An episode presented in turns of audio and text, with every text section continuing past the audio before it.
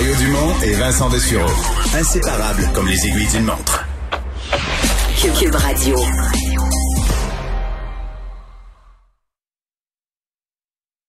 Alors, on a eu aujourd'hui euh, réaction de la ministre de la Sécurité publique au rapport qui avait été présenté hier concernant l'avenir des services policiers au Québec. Rapport qui quelques propositions, en tout cas, qui, qui faisaient jaser, euh, fusionner l'UPAC, mais que certains interprétaient comme on fait disparaître, on abolit l'UPAC, euh, regroupement aussi de corps policiers, donc beaucoup de régions, de municipalités perdraient leur corps policier pour être joints au grand service de la Sûreté du Québec. Elle est avec nous, la vice-première ministre et ministre de la Sécurité publique, Geneviève Guilbeault. Bonjour. Bonjour, Monsieur Dumont. On vous a senti euh, vraiment pas pressé avec ce dernier volet dont je viens de parler, euh, la réforme de la carte policière, donc euh, regrouper des corps de police avec la Sûreté du Québec, faire disparaître des corps de police locaux. Vous avez peur d'impact politique? Mais c'est-à-dire que je dirais que dans, dans l'ensemble de tous les éléments intéressants qui ont été abordés dans ce rapport-là, et d'ailleurs au passage, je félicite et je remercie le comité pour le travail colossal. Euh, je pense que c'est l'élément, je considère que c'est l'élément qui sous-entend la réforme et le chantier le plus vaste et le plus complexe. C'est quand on pense là, à réformer les services de police, la carte policière, les niveaux de service, bon tout ça, le financement aussi qui, qui, est jamais loin là comme comme enjeu. Donc euh, c'est sans doute ce qui est le plus complexe et les recommandations même elles-mêmes. Euh, de, de, au gouvernement, ou suggère au gouvernement d'amorcer un dialogue avec les municipalités, avec la communauté policière, bien sûr, pour voir quelle serait la manière optimale, justement, de réorganiser ces services-là. Oui, services policiers, pardon, à la lumière de ce qui est recommandé. Parce que, tu sais, il y a deux choses. Si vous avez survolé les recoms, on nous dit passer de 31 à 13 services de police, donc garder finalement le même nombre de policiers municipaux, mais en moins de corps de police ou avoir plus de policiers municipaux qui migrent à la Sûreté du Québec. Là. Donc, il y a comme deux options sur la table et on nous recommande au gouvernement d'avoir un dialogue avec les municipalités, d'analyser, de chiffrer les deux options puis de voir ce qui est mieux. Fait que dans ce sens-là, on suit la recommandation. Mais je vais vous poser la question directement. Est-ce que vous avez déjà eu, là, dans les premières 24 heures, des élus municipaux, mettons, je sais pas, parce que là, on dit on ferait disparaître le corps de police à Granby, à Saint-Jean-sur-Richelieu, à Bromont, j'en oublie. Mais qu'il y en a déjà quelques-uns qui ont dit, hey, hey, toi là, on veut pas perdre notre corps de police? Ou qui sont qui sont passés par leurs députés. Avez-vous déjà eu des réactions, euh, appelons-les épidermiques? ben, j'en ai euh, entendu plusieurs à travers les médias et oui, on en a eu, on a eu des discussions nous avec euh, plusieurs personnes depuis 24 heures et oui, c'est sûr qu'il y avait une crainte. Puis tu sais, on se comprend aussi. C'est pour ça que j'ai voulu parler à tout le monde hier. J'ai parlé à nos corps de police, j'ai parlé à nos syndicats, j'ai parlé à l'UPAC, au BEI, pour les rassurer en disant euh, on n'a pas l'intention de prendre des décisions précipitées du jour au lendemain qui ont des incidences aussi importantes. Je vous l'ai dit, je considère que c'est l'élément le plus complexe et le chantier le plus vaste, le plus long terme de tout le rapport. Donc, il n'y a rien qui va se faire sans qu'on ait d'abord un dialogue avec les municipalités et avec les forces policières. Donc, dès cet automne, parce que bon, c'est l'été, tout le monde est, un peu ailleurs, mais euh, dès cet automne, je vais amorcer ce dialogue-là et on va voir ensemble comment est-ce qu'on pourrait peut-être réorganiser ça. Mais je l'ai dit ce matin très, très clairement, là, à court, moyen terme, les choses vont demeurer telles quelles. Hmm. Est-ce que le nom UPAC est brûlé dans le public? Je pense que non. Je pense qu'il y a du potentiel. C'est pour ça que c'est en tout cas, c'est avec cet espoir-là qu'on travaille depuis deux ans et demi. J'ai adopté mon projet de loi 1 pour avoir un nouveau commissaire nommé à l'Assemblée nationale. Les quatre partis politiques ont voté pour l'actuel commissaire. Fait que veut, veut pas, c'est un signal qu'on lui donne une chance et qu'on croit en lui. Et deuxièmement, j'ai fait adopter le projet de loi 72 avant Noël pour que l'UPAC puisse fonctionner avec ses propres enquêteurs. Vous savez qu'en ce moment, c'est des prêts de service. Quand tu fonctionnes avec des enquêteurs qui viennent d'un peu partout, t'as pas vraiment d'indépendance, t'as pas vraiment d'emprise, t'as pas vraiment d'autonomie. Tu sais, c'est bizarre un peu. Fait que euh, là, ils vont pouvoir embaucher leurs propres enquêteurs. Et justement, là, je viens de déposer mon règlement sur les critères de sélection des enquêteurs et les formations des enquêteurs. Puis ça, c'est super intéressant, Monsieur Dumont, parce que ça rejoint d'une autre manière indirecte d'autres recommandations du rapport parce que dans ce règlement-là, sur les futurs enquêteurs de l'UPAC, et pas juste les enquêteurs, aussi les superviseurs, donc les sous-officiers et les gestionnaires, les officiers, vont avoir des, des, formations à suivre associées à chacune de ces types d'emplois-là, euh, des formations prescrites qui vont être devoir être suivies avec des délais pour, euh, pour les faire avant de pouvoir exercer euh, la fonction en question. Et ça, c'est nouveau. Puis si vous avez lu les recommandations dans le rapport, on parle beaucoup de formation et entre autres de formaliser, de professionnaliser un peu les formations pour les gens qui occupent des postes de gestion dans nos corps de police parce que des fois, on a l'impression que c'est peut-être un peu à la va comme je te pousse. Fait que dans ce sens-là, ça rejoint d'autres recommandations et peut-être que ça ferait école pour nos autres forces policières. Mais donc, il n'est pas question pour vous là, de mettre la clé dans, dans l'UPAC, euh, mettre la clé dans la porte de l'UPAC puis de fusionner ça avec quelque chose d'autre dans l'immédiat? Dans l'immédiat, non, mais j'ai bien dit qu'il faut jamais dire jamais et je trouve l'idée intéressante de dire il faut s'équiper comme du monde pour affronter la criminalité de 2021, entre autres la criminalité économique. Est-ce qu'un jour l'UPAC pourrait avoir une mission élargie qui finalement reviendra au même que ce qui est proposé, mais tu sais, pourrait changer de nom ou, ou est-ce qu'on crée quelque chose de nouveau avec un nouveau nom? à un moment donné, ça devient juste une question de nom. Là. Si tu as le même genre de structure, le même genre de mission, tu atteins le même objectif. J'ai dit il faut jamais dire jamais. C'est que là, l'UPAC, c'est encore jeune, on vient de donner des nouveaux outils, on va faire atterrir tout ça, on va voir comment ça se place. Et si ça va bien, ben, il n'y a pas de raison hmm. qu'on puisse pas euh, envisager l'avenir.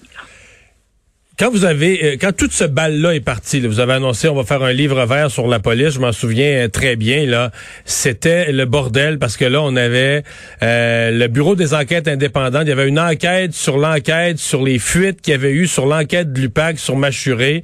je me souviens en fait des jokes avec ça dans mon émission. C'est l'enquête sur l'enquête sur les fuites sur l'enquête. Les gens étaient découragés, des corps policiers qui s'enquêtaient par-dessus l'autre. Est-ce est-ce que le processus de livre vert puis le comité d'experts qui a remis son rapport hier. Est-ce que ça a calmé tout ça ou est-ce que c'est juste le temps qui a calmé tout ça pour on a fait le rapport pour rien? Euh, non, non, on n'a pas fait le rapport pour rien. C'est parce qu'on parle de certains points spécifiques qui peut-être ont été plus médiatisés là dans, dans, les derniers temps, mais il y a bien d'autres affaires dans ce rapport-là, là, des choses très importantes, la police de proximité, la santé mentale à la fois des policiers et de leur clientèle, la diversité, euh, les caméras, la formation, j'en ai parlé, les communications aussi, relations avec les citoyens. Donc, tu sais, il y a vraiment plein d'affaires, la déontologie. Mais, euh, mais, mais sur ce que vous dites, bon, il y a peut-être, c'est ça, l'air du temps, je sais pas. Ça revient cycliquement, tu sais. Je veux dire, à chaque fois qu'il y a une nouvelle péripétie dans un procès ou une nouvelle enquête de l'UPAC qui donne soit que le procès, finalement, il n'y a pas de condamnation ou ça se rend pas au procès, bon, ça ressort que telle enquête, l'UPAC et tout ça. Hmm. C'est toujours un peu le même cycle.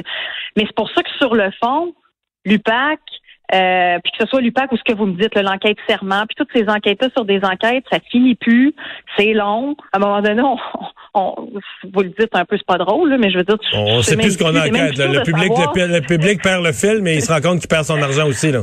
Au départ, t'enquêtes sur quoi, c'est ça. Mais on rit, mais c'est pas c'est pas drôle du tout là. Mais l'idée, c'est ça, c'est être plus efficace en enquête. L'UPAC, là, l'UPAC, ça, veut dire Unité permanente anticorruption c'est un corps de police spécialisé, indépendant, qui a pour mission de lutter en permanence contre la corruption. Ça, c'est encore nécessaire? Ça, on peut pas, ben ça, on peut pas faire l'économie de ça au Québec, je pense, euh, Monsieur hmm. Dumont. Il y a assez eu de petits et de grands scandales dans le passé. Et des fois, on dit, ben, ils font moins d'enquêtes qu'avant, c'est encore nécessaire.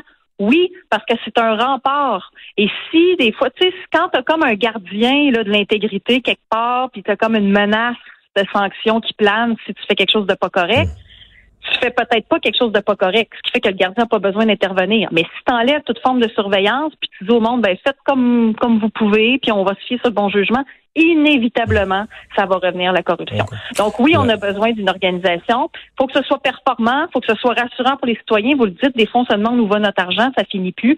Fait qu'il faut essayer d'être le plus efficace possible avec euh, les fonds publics.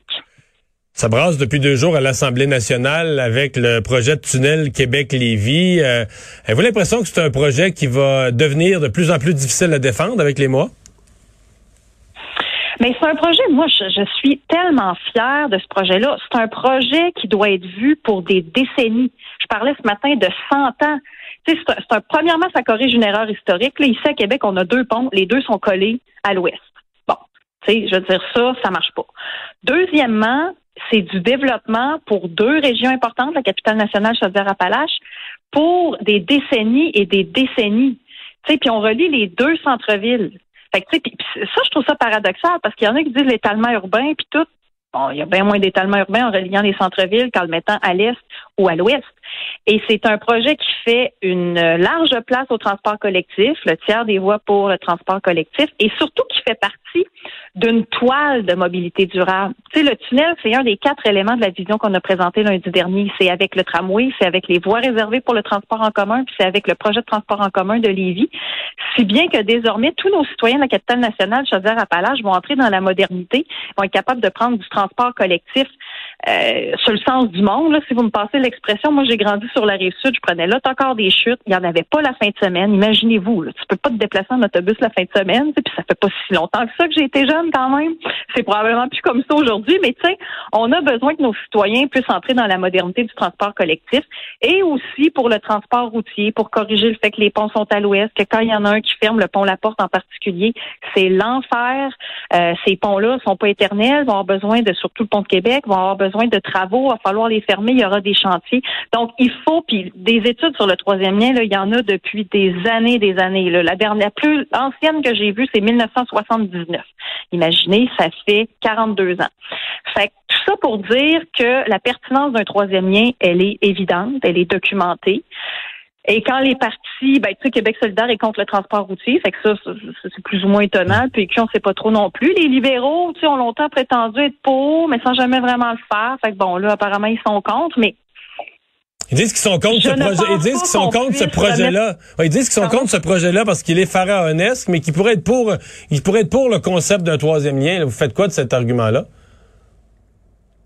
Mais c'est parce que c'est ça qu'ils ont toujours fait. Ils ont été 15 ans au gouvernement. S'ils avaient voulu faire avancer un projet de troisième lien, ils l'auraient fait. Nous, quand on est arrivé, on a bien vu que le bureau de projet du troisième lien, c'était quelque part avant dans un building, puis d'attitude, là si vous me passez la manière un peu anglophone de hmm. m'exprimer, mais c'était ça. sais, Nous, on a fait un vrai bureau de projet, puis en deux ans et demi, on a été capable d'accoucher d'un projet. Puis si vous avez vu un peu ce qu'on a présenté, là, il y a du travail derrière ça. Là.